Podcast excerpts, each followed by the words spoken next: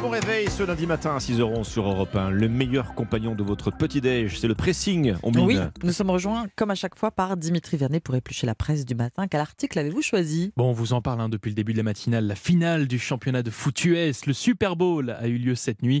Un événement sportif toujours très attendu aux États-Unis. En témoignent les différents chiffres plus ou moins loufoques qui entourent ce grand show à l'américaine. Et vous le savez, hein, Ombline Alexandre, depuis longtemps, bah, les enjeux commerciaux autour du Super Bowl ont rattrapé le véritable enjeu sportif, notamment concernant la mi-temps, hein, où un show est animé par un ou plusieurs artistes. Et cette année, c'était la chanteuse Rihanna qui était sur scène.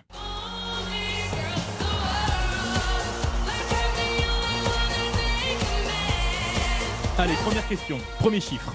Ombline Alexandre, est-ce que vous avez une idée de la somme que Rihanna va empocher après ah. ce concert ultra médiatique Je sais pas, mais là j'entendais la pluie de dollars. Là. Oui, c'est ça, ça, on va en millions, non beaucoup. Oh, eh bien, figurez-vous qu'elle ne touche rien. Ah, Zéro ah, euro. Et eh oui, puisque la NFL, la Ligue de football américain, ne paye pas les artistes hein, pour venir performer. Cependant, ne vous inquiétez pas pour Rihanna, sa fortune est estimée à 1,4 milliard de dollars quand même. Mi un milliard, elle est milliardaire. milliardaire, exactement. Et en plus de ça, à la suite de ce show, eh bien, les retombées euh, économiques sont souvent énormes pour les artistes. C'est une, businesswoman, hein. elle, a, elle a des entreprises, des marques c'est pour ça aussi qu'elle engrange pas mal d'argent. Elle n'a pas qu'un talent de chanteuse. Exactement. Bon, question d'argent aussi sur les spots publicitaires, hein, qui coûtent très très cher, ce qui est plutôt logique hein, quand on sait que bah oui, la finale de Super Bowl euh, est regardée par plus de 100 millions de téléspectateurs aux États-Unis. Ombline Alexandre, est-ce que vous avez une idée du prix à payer pour avoir un, petit spot de 30 secondes, pendant la mi-temps du Super Bowl? Quelque chose me dit que j'ai pas les moyens. je, pense. Les, millions encore eh oui, des millions. Les la, millions. La pub coûte 7 millions de dollars. C'est un record hein, cette année. Donc c'est pour 30 secondes. Pour 30 secondes. Bon. je vous laisse faire le calcul sur euh, Je pense que c'est énorme. Et puis je vais terminer par ce chiffre euh, des Américains qui ne vont pas se rendre au travail demain. Selon vous, combien vont sécher le réveil ce matin? Oui, à chaque fois, c'est assez impressionnant. Ah des millions toujours. Toujours des, millions. toujours, toujours des millions dans le Super Bowl. Eh bien, ce sont 19 millions ah d'Américains. Oh ah oui, 19 millions qui devraient sécher le boulot et pas moins de 8 millions en fait qui ont prévu euh, d'arriver un petit peu en retard. Ce qui fait en fait que la finale a un impact sur 27 millions de travailleurs, soit 17% de la population active. Un chiffre tellement énorme en fait que ce lundi euh, qui suit le Super Bowl est surnommé le Super Sick Monday, lundi super malade, et que 42% de la population souhaite qu'il devienne un jour férié. C'est ce que j'allais dire, c'est un jour férié ah qui ne bah dit pas son nom euh, déjà. voilà, c'est ça, c'est ça. Voilà, vous savez tout. Les chiffres fous du Super Bowl. Un article à, retrouver dans West France ce matin. Bon, un coup de million aussi votre sélection ce matin, oublie, rien à voir. Alors moi, je prends un petit peu d'avance. Hein. On sort les chocolats, les ballons, les roses rouges, les angelots euh, joufflus. La Saint-Valentin, ah c'est demain. Et croyez-moi, sur Europe 1, on va pas s'en priver. Hein. Soyez là demain. Un petit avant-goût quand même avec la page Psycho du Figaro. L'amour donne des ailes, l'amour rend aveugle. Aimer, c'est ce qu'il y a de plus beau. Hein. Vous connaissez bien sûr. Eh bien, ce n'est pas qu'une image, écrit le quotidien. Dosage hormonal et imagerie médicale à l'appui. Ça devient tout de suite très terre à terre. Une sexologue explique que quand on vous montre une photo de votre partenaire parce que vous êtes amoureux, ça s'allume dans le cerveau au niveau du système limbique des émotions. Et pendant que ça clignote du côté positif, eh bien, ça s'éteint du côté négatif, la zone de stress, la ah. zone de la tristesse et de la peur. Aimer, c'est monter si haut, donc c'est s'offrir une bonne dose d'un cocktail réjouissant de dopamine, ocytocine, sérotonine, endorphine. Vous en voulez encore Je vous en remets un véritable filtre d'amour 100% naturel, écrit le Figaro.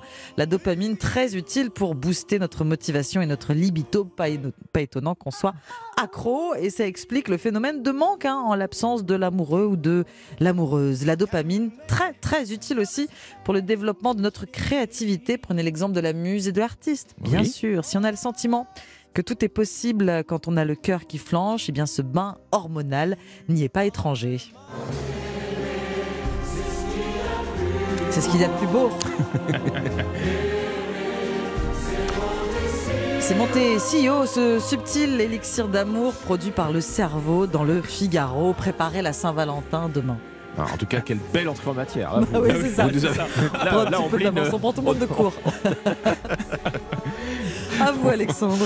Bon, alors l'amour, l'amour, mais et l'amitié. Ah bah alors, l'amitié. Figurez-vous qu'on voit de, de moins en moins ses amis. C'est pas un constat ou une idée en l'air comme ça. Mhm. On lit ça dans le Parisien ce matin, euh, qui cite d'abord euh, une étude américaine selon laquelle il y a deux ans, les Américains ont passé moins de 4 heures par semaine en moyenne avec leurs amis, ce qui serait 20% de moins par rapport au début des ah années 2010.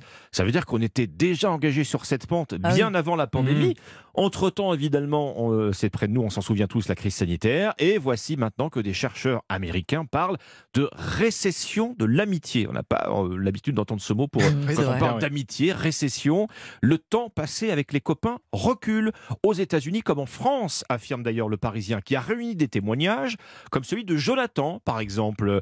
Jonathan, 40 ans, chef d'entreprise. Et ses meilleurs amis, ben, il ne les voit plus qu'une fois par an. Ils sont éparpillés aux quatre coins du monde. Voilà donc l'une des raisons de cette récession de l'amitié, sans aller jusqu'au bout du monde, hein, c'est cette plus grande mobilité professionnelle mm. en général mm. euh, qui anime les jeunes générations. Mobilité géographique, c'est vrai, qui fait que la vie finit par nous séparer bien souvent.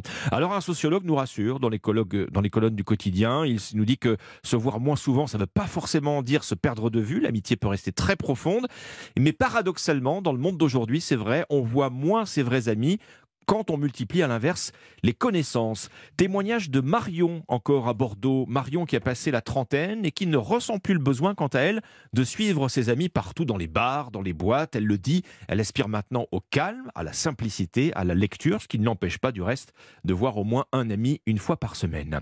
Et puis il y a le rôle des réseaux sociaux, une fois de plus, qui est ah souligné, alors très ambivalent, hein, à double tranchant. WhatsApp, Facebook, euh, Instagram et autres, grâce à eux, on maintient le lien avec ses amis à distance, mais à cause d'eux, on garde paradoxalement cette distance. Ben Pour se retrouver, vous savez qu'il faut a priori se quitter. Or, avec les réseaux, on ne se quitte jamais vraiment. C'est plus difficile du coup alors de vraiment se retrouver.